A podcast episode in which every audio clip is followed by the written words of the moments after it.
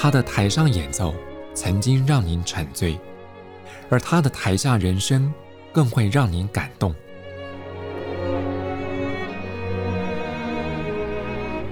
国家交响乐团爱乐实验室 Podcast 名家登场，有生命的音符只为您演出。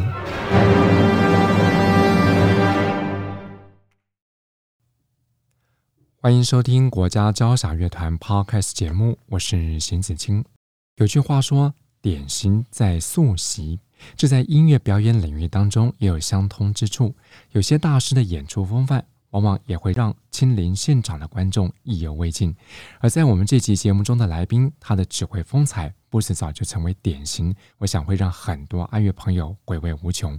我们非常荣幸，也很高兴再度邀请到吕德指挥家，同时也是国家交响乐团的荣誉指挥吕绍佳老师，来为各位介绍他在这次返台的演出活动。老师您好。子敬你好，大家好。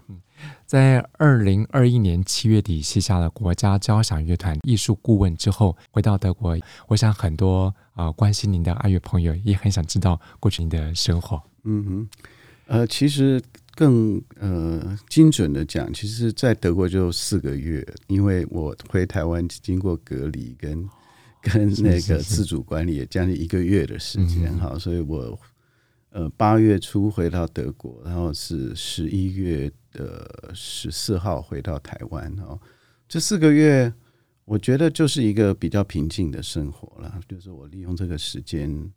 呃，读了一些书啊，看了一些就跟音乐比较，呃，不是直接跟音乐有关的的东西，然后也做了一些旅行啊。最主要就是跟自己相处。我觉得我们。从事艺术工作的人，呃，我是把这分成简单的时候一种二分法，一个一一段时间是那种很多活动、很多指挥，就是那种对外向外的那种时期。过去的十年对我来说比较是这样，而且相当的疲于奔命哈，就是欧洲、台湾两边飞、两边跑，呃，也是很好，但是我觉得。另外的一边就是那种比较给自己比较向内的那个时间，对我来讲，这是一个继续走在这条路上一个很重要的养分哈。当然，我还是有呃在指挥，就是比较值得一提的是，在回台湾前不久，呃，我回到了我的第一个担任总监的乐团，在莱茵河畔的。呃，莱茵爱乐哈，在一个城市叫做 Coblenz，一个非常美的地方，对我来讲有一个特别的意义。它不只是我的第一个担任总监的地方，还有就是我的女儿也是在那里出生，呃，所以对我来讲有一个特别的意义。好，再加上在这个秋天的时刻，回到那个地方，呃，很漂亮哈，就是呃，又有非常美的音乐跟。以前的老朋友，所以我度过了非常非常愉快的一个礼拜。对，嗯，不过这一次回到台湾，不只是在二零二二年初会跟旅美小提琴家黄俊文同台演出，那还有个很重要的活动，就是一个乐无界大师班的这个计划。对，呃，这个是一个我个人生涯的意外的的一个篇章啊。但是我非常的享受，呃，就是这一切起源于两年前的在在北艺大北艺大的一个邀请，我去指挥他们的乐团之后呢，就是他们院长跟系主任来给了我个聘约，担任特座讲座教授，他特聘讲座教授，然后指导他们的指挥学生之外，也跟他们的学生乐团开音乐会，训练乐团。而在这个过程当中呢，我自己。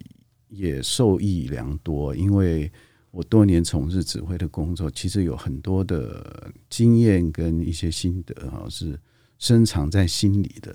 自己不见得有去想它。那借由这个机会，等于是整理出了，觉得还蛮多东西，我很愿意跟大家分享。那也从这样子开始，因为北艺大的指挥学生人很少，只有一两个，我就觉得说我希望说比较扩大一点，让更多的人。跟我一起分享我的心得。啊，所以透过就是跟 NSO 呃郭文成执行长非常的支持，然后还有跟北艺大还有台积电各单位各朋友的热心的支持，所以就开就举举办了这个大师班，这是在今年的五月，呃，跟北艺大的乐团哈为期五天，那我从台湾的各地哈挑选了六位的学员，啊。他们是来自各种不同的背景，哈，有从南到北都有，然后有学校毕业已经是在在他们的事业的开端，然后有还在就学的学生，但同样的，他们相同一点就是都是有才能，然后在音乐上面非常具有热忱，非常想学习的年轻人，所以这六位学员就在这五天跟我呃一起呃学习了几首。德奥的经典作品啊，尤其是在跟实际跟乐团演练的过程中，一般指挥不太有机会碰乐团。在这个年轻的时候有这个机会，每天跟乐团工作，我觉得是一个很好的一个学习。真的是你碰一次乐团，就胜过你上十次跟钢琴上的那种指挥课。而我觉得对学生乐团也是很有趣的一件事情，因为。他们可以看到，呃，这位呃，就是指挥在养成的过程中，他们碰到什么样的问题，他们如何需要帮助来传达自己心里想表达的意念。因为一般人我们在音乐会坐在上面看指挥跟乐团，一切都好像很自然哈，因为大家都已经是职业的，一切一个动作下去，声音出来，大家不知道其中的奥妙，不知道它的困难。是是。那在这个大家看着养成过程中，你可以。很清楚的看到一一个拍子下去，那么多音出来，并不是一个理所当然的事情。所以，我想在这五天里面有很多这样子的 moment 可以跟大家共享。啊，那后来呃，非常的戏剧性的，就是在最后一天的时候遇到爆呃疫情爆发，在五月十四号的时候，那时候我们就决定呃彩包括彩排跟本来要安排的成果音乐会都取消。但是取消的时候，我同时也许了一个愿，在六位学员面前说：我们期待这个光明再度来临的那一刻，我们能够再补补给大家。而结果现在真的，呃，已经安排了在在一月的时候要继续这个那一天未尽之夜哈，甚至还补了多了两天的大师班的时间，然后最后一天才是音乐会的呈现，然后这个。就是，而且这一次是跟 NSO 的乐团，我觉得这对他们来讲是一个非常好的机会。嗯，这个光明的时刻来临，就是明年的一月十三号，礼拜四早上的九点半，在国家音乐厅，嗯，由您在大师班精心挑选的六位学有所成的学员，要跟 NSO 同台演出。不过，关于这次的曲目安排，您是怎么筛选的？呃，我觉得我们学习这个古典音乐。我想大家都会不会否认说，它的主体是在德奥的这个从从古典到浪漫的这段时期，在十八世纪到十九世纪，哈，这一段时间可以说是构成呃今天古典音乐的一个主体还有根本啊，因为里面从你对风格的掌握，还有对对曲子内涵的了解，我觉得这个是你。甚至接触现在现代音乐很重要的一个根基了，呃，所以我就从这里下手。那有贝多芬的第五交响曲，有舒伯特未完成，还有布拉姆斯的第二号，还有孟德尔颂的芬加尔东库序曲。我想在这些曲子里面，呃，你可以有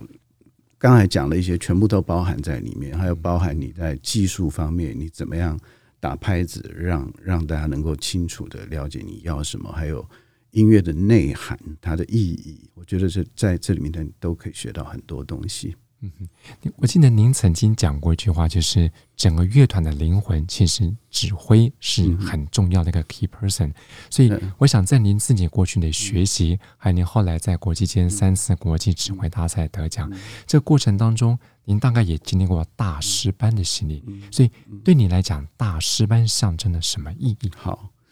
诶，我想说，指挥是乐团的灵魂，这句话是一个老话，大大部分人都可以朗朗上口。但是他这个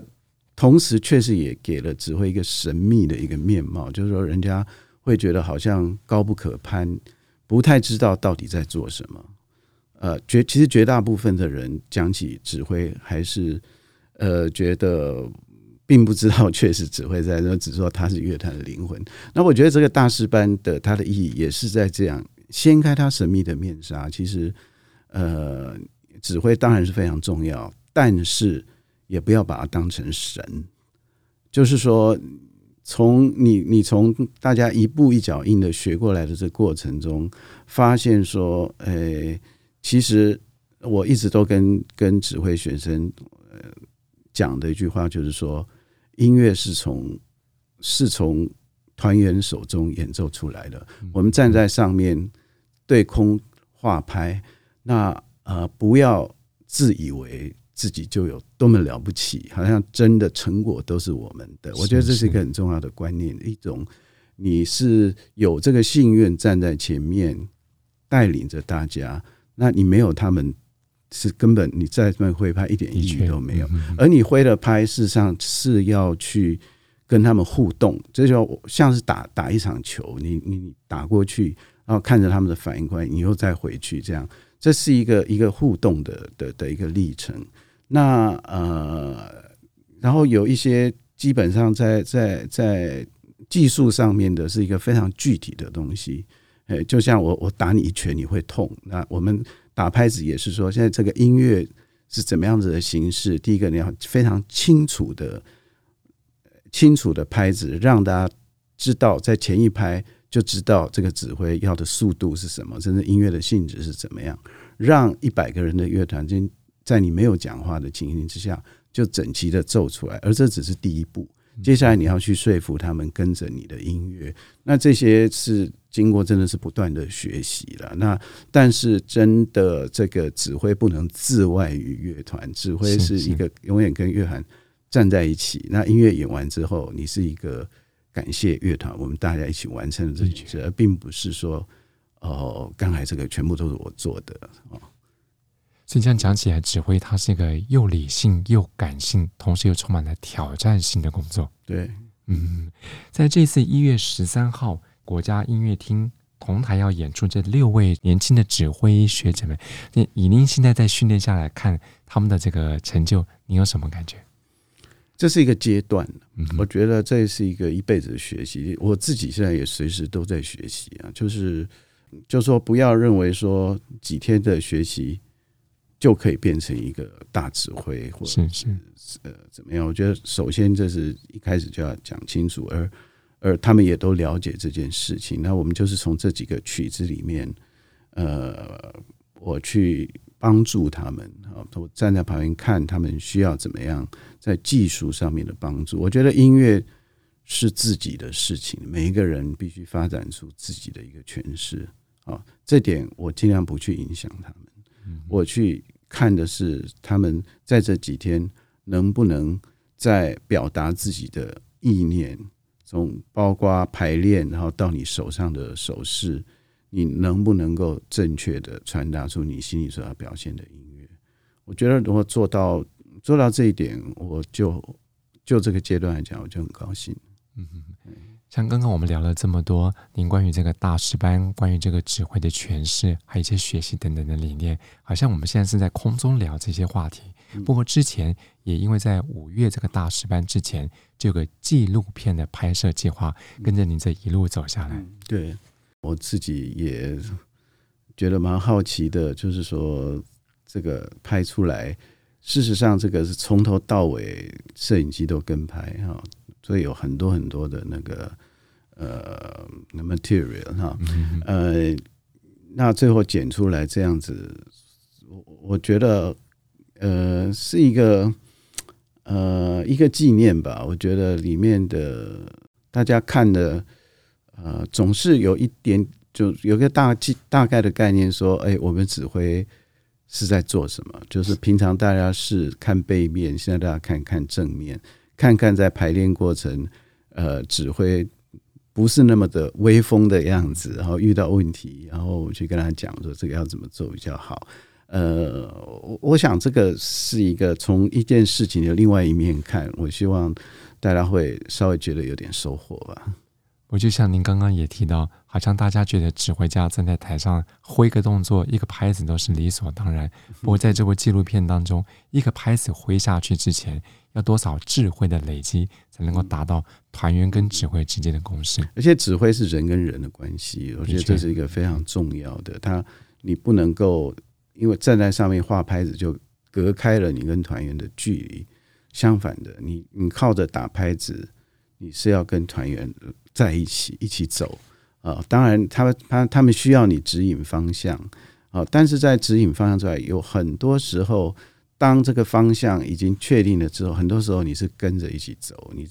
因为这个大势所趋，你你做一个指挥，你不是永远站在站在上面有距离，有时候你要在里面，甚至在后面，然后看他们还需要怎么样的帮助，这里补一下，那里提示一下。我觉得指挥真真的是一个跟人一起相处的一个哲学，一一门艺术了。就是说，你或多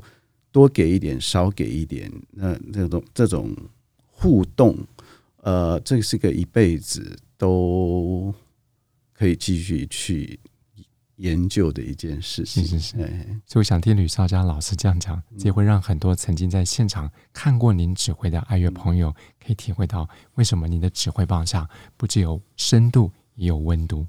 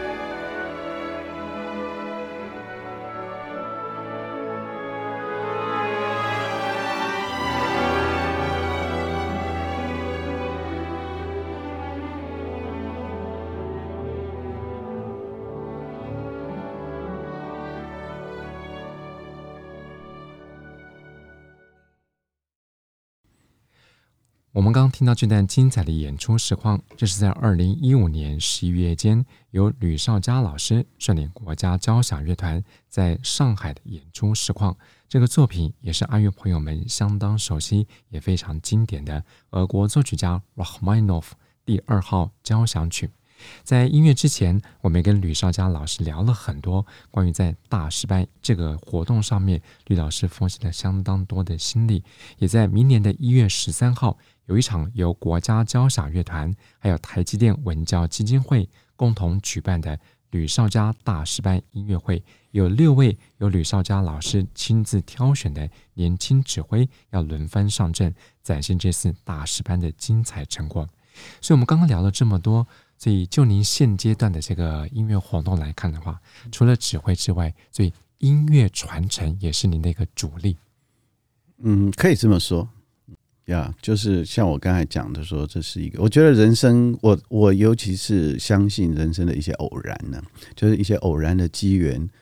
跟你内心深藏内心的琴弦起了共鸣，那它就会开花结果。我觉得这或许是一个例子吧。嗯哼。不也像您刚刚也特别提到，如果没有这个大师班，可能自己脑海中有很多的想法，不见得能够这么具体的表达出来。对，嗯嗯。不过除了这次这个大师班的养成计划有的成果发表之外，我们先前也提到，在明年一月初，您跟旅美小提琴家黄俊文还有一场精彩可亲的音乐会演出。对，我们在一月六号有一场，呃。演出，那我我很高兴又再度要跟黄俊文合作。我们已经合作过两次啊，一次是巴尔托克的第一号，然后，一次是布拉姆斯，还有然后这一次是不一样的曲子，巴尔本的小提琴协奏曲。那除了上半场这首精彩的协奏曲之外，还有另外两首，呃，包括弦乐跟管弦乐演奏，也是你的拿手曲目。呃，是我会因不同的我喜欢的曲目很多了，然后就就不同的场合就选择觉得适合这个气氛的曲子。我觉得这次这三首曲子可以说，呃，都是一个呃比较怀旧、比较往回看的这种曲子，哈。呃，第一首是一个纯弦乐的曲子，它是英国作曲家 Vaughn Williams 的一首曲，叫做那个 Fantasia on a Theme by Thomas Tallis。好，这这蛮长的名字，这幻想曲，可是它基于一个主题，音乐主题是英国在文艺复兴时代十十五世纪、十六世纪的一个作曲家叫 Thomas Tallis。他的一个曲调啊，一个曲调用这个曲调所做成的幻想曲，而呃，为什么说是比较往回看呢？就是 Vaughan Williams 本来就是一个比较，并在他的同一个时代，就是说，并不是一个要那么前卫的的呃手法的作曲家。那这一首，尤其是呃，他有一点仿古风啊，就是。呃，我觉得是一个古色古香的一个作品。然后它纯弦乐很特别的声音，因为它除了一个弦乐团，还有第二个小的弦乐团是要放在很远的地方，所以它要一个回声的一个效果。另外还有呃弦乐四部的独奏啊，所以这构成了三种支度的的这种弦乐的声音。而这个第二个弦乐团在远处。有一点像在教堂里面那种管风琴的那种回声的那种呃，或者回声的声音哈，跟跟第一个乐团是那种相互呼应哈，然后也会一起演奏。那呃，然后这四位独奏呢，它让我想起他独奏乐段很听起来很即兴，是很自由。像是中古时期的那种骑士在吟唱，在对话，是是哦。但是整个乐团弦乐团一起演奏强奏的时候，又是波涛汹涌，非常的激情。呃，所以这基本上是一个，我觉得是一种很浪漫抒情的手法去诠释那种古代的的的这种呃曲调啊。那呃，Barber 其实也是这样子的一个作品，因为 Barber 这个小。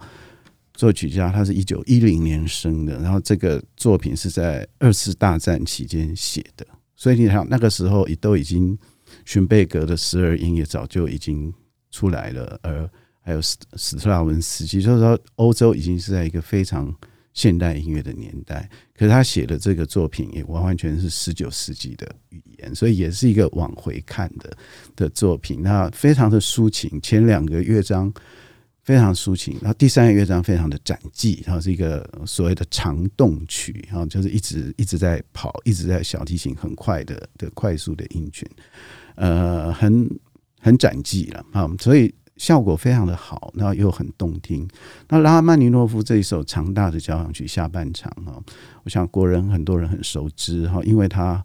真的是非常好听，是是，而拉赫曼尼诺夫也是一个。他的语法是在十九世纪的那种，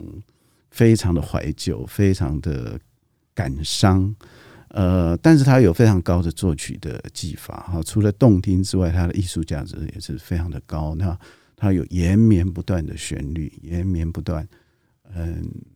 就跟他一般的大家知道的的那些像钢琴协奏曲第二号哈那种，呃，非常让你嗯。怀旧哈，非常就是感伤的那种，也又很激情。那里面也有非常呃高超复杂的对位的的乐段哈，呃，而且有一个他最喜欢贯穿在他所有作品的。叫做呃震怒之日的那个旋律，就是当叮当当叮当当当，这在他几乎所有作品里面都有。是是是，那这个主题也是贯穿在他的每一个乐章里面。嗯，不过我们特别提到这个 Rachmaninoff 的第二号交响曲，在过去不论是国内外的巡回演出，或者说您过去也曾经指挥乐团、灌录过唱片，那会不会某种程度上，这个作品跟您之间？格外有一种深切的情感，我会让我有深切情感的曲目非常的多了，这这个当然也是其中的一个。那呃，我觉得这是在整个音乐会里面，就像我刚才讲说，我选了一个一种比较让人有一点怀旧情怀的曲子，非常浪漫，非常的呃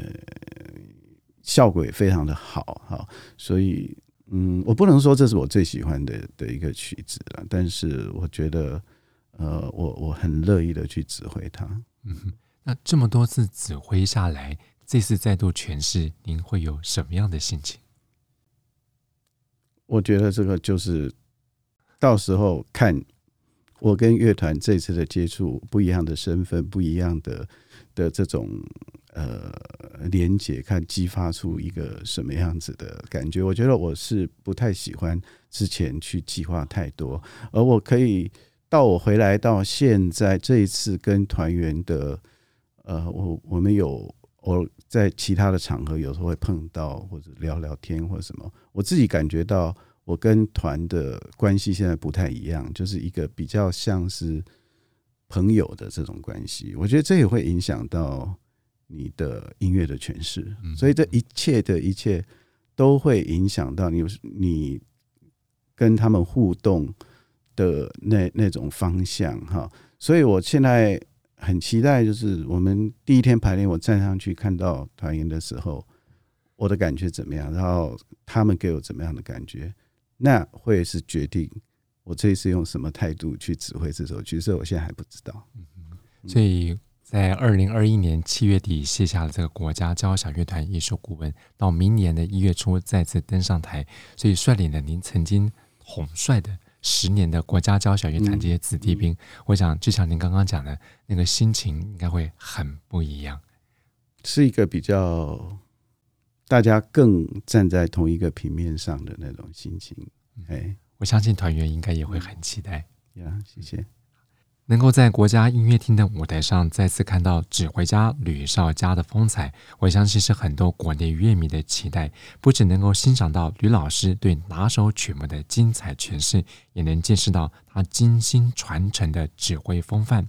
关于二零二二年一月间吕绍嘉与黄俊文的同台演出，还有吕绍嘉大师班音乐会乐舞界教育计划这两场演出的活动相关讯息，您可以上国家交响乐团官方网站来查询。我们再次谢谢吕少佳老师，谢谢。国家交响乐团 Podcast 节目，我是邢子清，我们再会。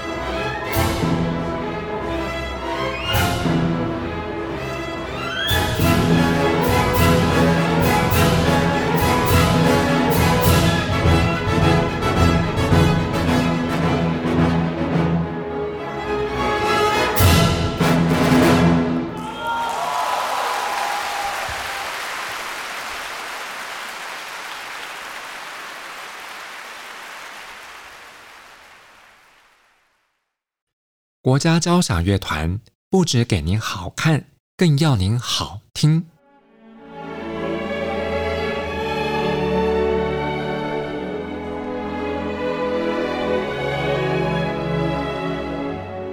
国家交响乐团独家精彩实况，原创 Podcast 节目，舒缓音乐，友善贴心，诚意十足。爱乐实验室 App。温馨登场，请上 App Store 或 Google Play 搜寻“爱乐实验室”。